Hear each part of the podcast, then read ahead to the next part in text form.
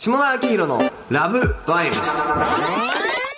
どうもこんにちは、下田明宏のラブバイブスです。えー前回、前々回ですね、えー僕、下田と、えー小峰くんの、えー2021年映画ランキングを発表してきたんですけども、えー今回はですね、まあ、そこでちょっと喋りきれなかった、ね、この作品出たかったけど入れなかったよね、とか、そういう話をしていければなと思いますが、まずは、えー前回ですね、小峰くんが、えー一番好きじゃなかった映画、そうラジー賞。わざわざ言い返してなかったね。いやいやいや言ってないので、まずはコミネラジー賞の発表からしていきたいと思います。では、コミネラジー賞の発表お願いいたします。いきなりで恐縮なんですけど、僕の今年のラジー賞はですね、えっ、と、そのシオン監督のプリズナーズ・オブ・ゴーストランドです。俺見てないんだけど、ど、な、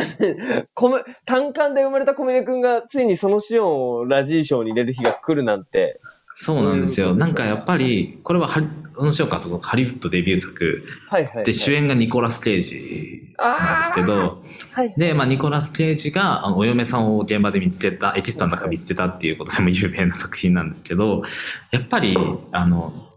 それを見見て、東宝シネマで六本木で見て、うんで、帰ってからもうすぐに愛のむき出しとか、好きだったそのジョンの監督作品をめっちゃ見たんですよ。はいはい。で、えっと、一番、なんか違和感があったのは、うん。こう、音楽とか言葉が全部上滑ってる感じがしちゃったんですよ。はいはいなんかそこの、ここで、え、こここ相乗効果になってなくないだったりとか、うんうんうんその、なんかこう、急によくわからない下ネタが、のギャグが入ってきたりとか、そのション監督ってどんなに脱線しても、結局、あの、言いたいことは、こう、うん。ちゃんとボディーブローを決めてきてくれるみたいなことがあったんですけど、なんかそういうこともなく、なんかこう、どこかこう、そのさんが昔公演でやってたような展覧会のやつを、こう、なんかこう、ちょっとセいいセットで見せられてるような感じはいはいはいはい。で、すごくそのシオン監督ってもともと詩人っていうこともあって、めちゃめちゃやっぱりセリフ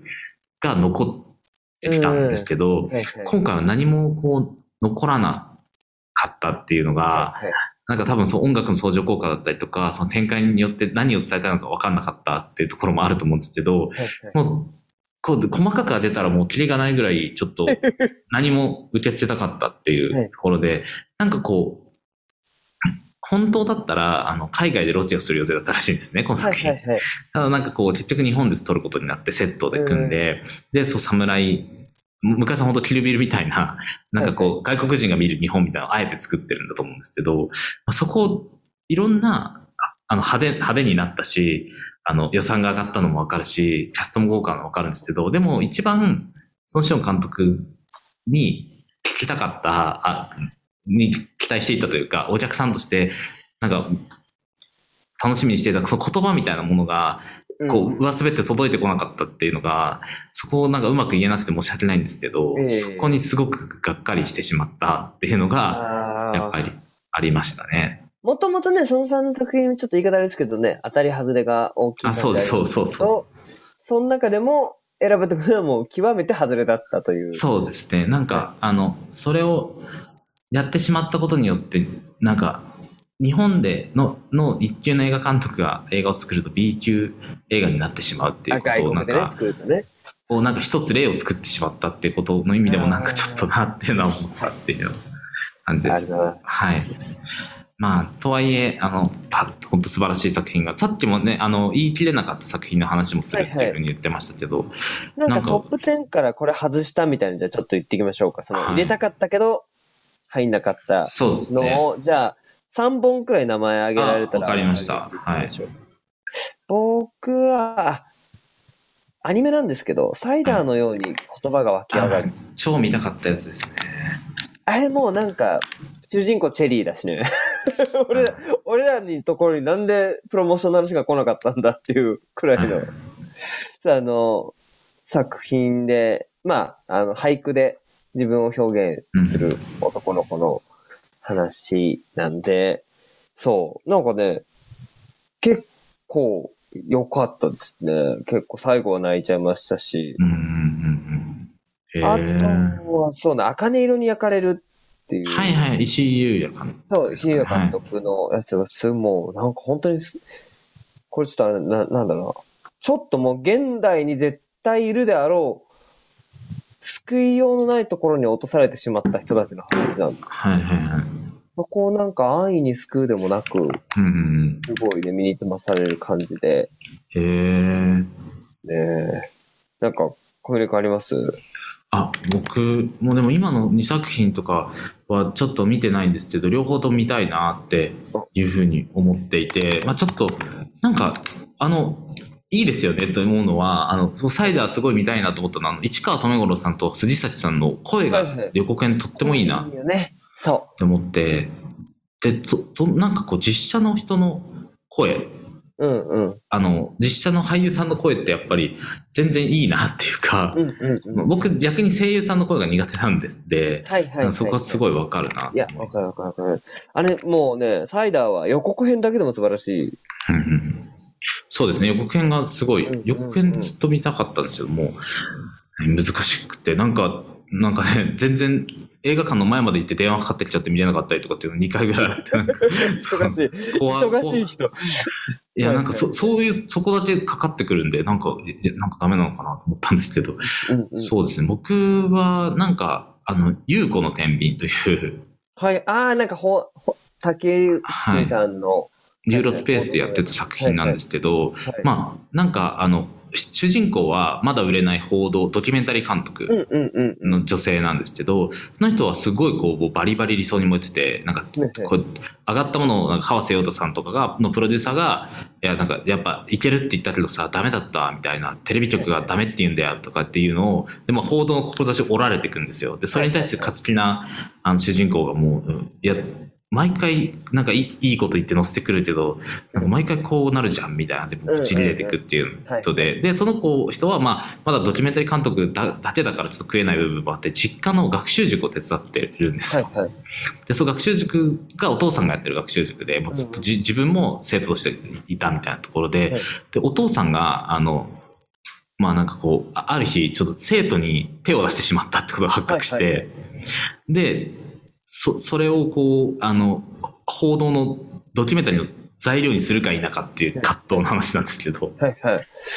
これがすごく、あの、しんどくて面白かったんですね。えー。なんかドキュメンタリー映画にハマったことがあったりとか、そういはいはい、うあの、森達也さんの本とか読んだことある人なら絶対この葛藤はわかるっていうかはい、ドキュメンタリー映画が好きな人にこそ見てほしい方がっていうような感じ。なんか森さんもニューズウィークかなんかので取り上げてた気するな。そうですね。はー、ありがとうございます。そうですね。あとは、サマーフィルムに乗ってっていう作品。あー、はいはいはいはいはいはい。あの、実はサマーフィルムに乗っては、あの、監督の松本壮志さんっていう人が、あのお耳に合いましたらってテレ東ドラマをやってて、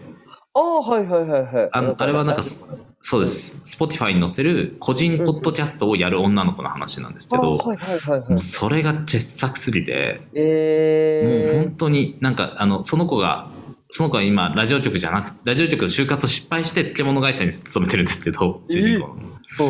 それが松本まりかさん。あ、じゃあ、あごめんなさい、間違えました。伊藤まりかさん。乃木坂の、元伊藤ま、乃木坂の伊藤まりかさんが演じてて、それがすごい良くて、ラジオ局に入れなかった、あの、自分は漬物会社に入っちゃって、個人で、ポッドキャストをやるんですけど、で、あある時、ラジオ局の、えっ、と、に勤める、自分がラジオの面白さを教えた親、うんうん。かつての親友と就活ぶりに再会する話があるんですけど、うんこれが超いい話とか、もうそんな、全部いいいんですけど、そう。あの、就活エッチのみんなに絶対見てほしいって LINE に送ろうと思ったぐらい、その松本壮志監督のうん。ややつで、まあ、あのえ映画の月ののための話みたいな感じではあるんですけど、やっぱり若手のキャストというか、のキャラクターがみんな素晴らしくって、うんうんうん。まあなんかもう、なんかそのみんなしかめっ面になったり、泥んこになったりするんですけど、それでもなんかやっぱりみんな可愛らしい、男の子も女の子も可愛らしくてはい、なんかこう、最近稀に見るっていうか青春映画のめちゃめちゃ傑作というか、もう、あの、青春、さっきも言ったんですけど、青春の主役は別にカースト上位だけじゃないじゃないですか。はいはいはい。でもなんかどっかでやっぱ、どっかカースト上位になっちゃうし、うんなんかあの、主演の地味な役も可愛い女の子がやると思うんですけど、うんうんなんか可愛い女の子は確かに糸まりがやってるんですけど、でもうん可愛くないところもちゃんと可愛く見えてくるというか、はいはいなんかその、地味な奴らをちゃんと映してた作品としてう、んすごく面白かったんで、もう、まあで僕は、こう、ここ2022年からも松本宗志監督激推ししていこうと思ってるんですけど、おい、ちょっとお。耳に合いましたらとかも含めてよかったな。見ます。両方見ます。ありがとう。あ、すごい。やっぱね、見て、トップ10は被るけど、そうじゃないものが被らないところにこまあそうですね。両方入れようかと思ったんですけど、サマーフィルムはちょっと、はいあの、納得いってない部分もあるっていうのはあったのと、まあ、ユーコの天秤はちょっと、これ別に、うんなままた別で話す機会があるだろうっていうのを信じて入れなかったっていうのはあります。はいはい。そうですね。いやなんか配信の作品とかありますか？もう、この際。配信の作品は、ちなみに僕は浅草キッドがめちゃめちゃ良かったです。あ、めっちゃ見たいんですよ。なんか、できた一人監督がすごい良かった。あ、あ島さん、あの、萌え柄さんのやつはどうだったんですか？あ、良かったよ。あ、なるほど、なるほど。あれもでも、うん。悔しかった。あ、悔しい。それはな、なぜなんで俺これ作れなかったんだろうと思った。あ、それは原作として？原作に対して、はいはいはいはいはい。いろんな元カノたちを引きずって、最後小沢健二が抱えながら、過去の元カノたちを思い出していく話なんて、なんで、なんで俺書けんかったんやって思った。確かに、そういうのありますよね。そう森山さんだし、みたいな。そう、だからそれはすごいね。さ自分がで小説書いた小沢健二に曲作ってほしかったなって。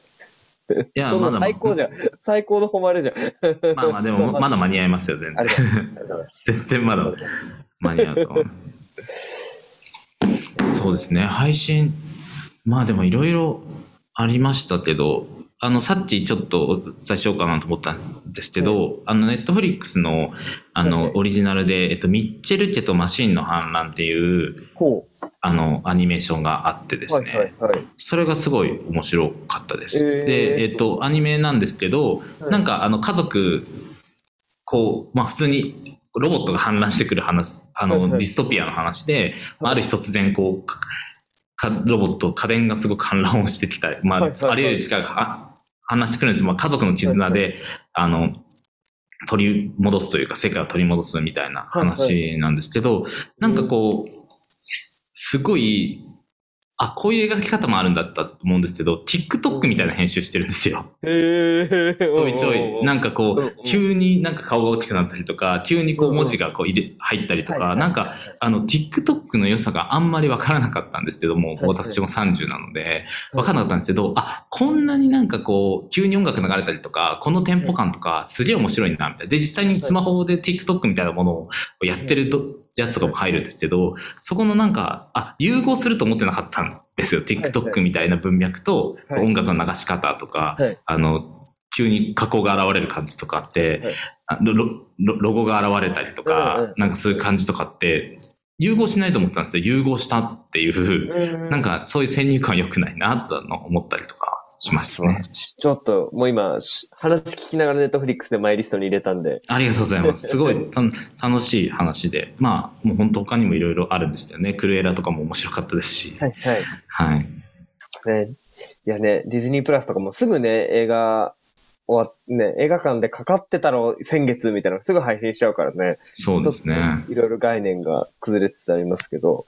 いやいやいや。そう、だから俺、ラーヤと竜の王国はね、配信で見て、ああ、そうなんですね。ね映画館で見ればよかったなってすごい後悔したから、そうです。えー、なできれば映画館で見たいんですけど、でも映画館でさ、見てさ、つまんないのにハマっちゃうとね、当たっちゃうとね、確かに確かにじゃあこれ配信でよかったわ、みたいな。うん、それもありますよね。むずいですよね。だから、よりこういう友達とかね、信あ頼できるそうそう。やっぱ知り合いのおすすめを外さないみたいなところはね、結構やっぱある。今コミュニクに言ってもらったもので見てないもの、多分この週間ぐらいで全部見ると思うから。ええでも、ゆうこの天秤と、そうですね、ミシェルのやつは面白かったかなとは思いました。な感じですかね。そうですね。はい、すいません。ありがとうございます。いやいやいやありがとうございます。じゃあ、2021年もいろいろ振り返れたので、また、ははいい、次回ちょっと、あの、来年は、あの、僕が関わった作品も公開されるので、お2本ぐらい、はい、忖度なく、こき下ろしていただいて。いやいやいやいやあげると思いますけれども。はい。ということで、じゃあ今年もお付き合いいただきありがとうございました。はい野田球のラブバイブスでした。ありがとうございました。あ